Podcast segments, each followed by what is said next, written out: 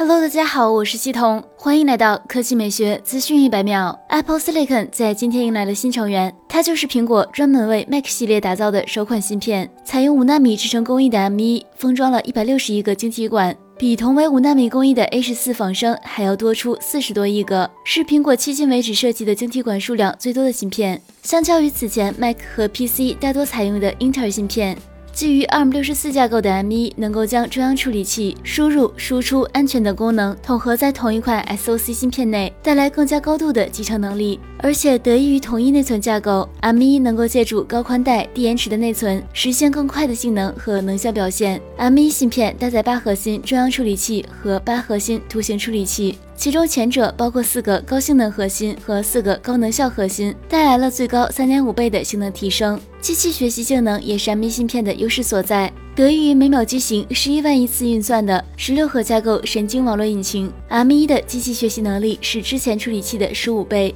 此外，M1 芯片还搭载了苹果最新的图像信号处理器，能够对前置摄像头拍摄的画面进行更高效的优化。带来更出色的降噪功能、扩展的动态范围和优化的自动白平衡。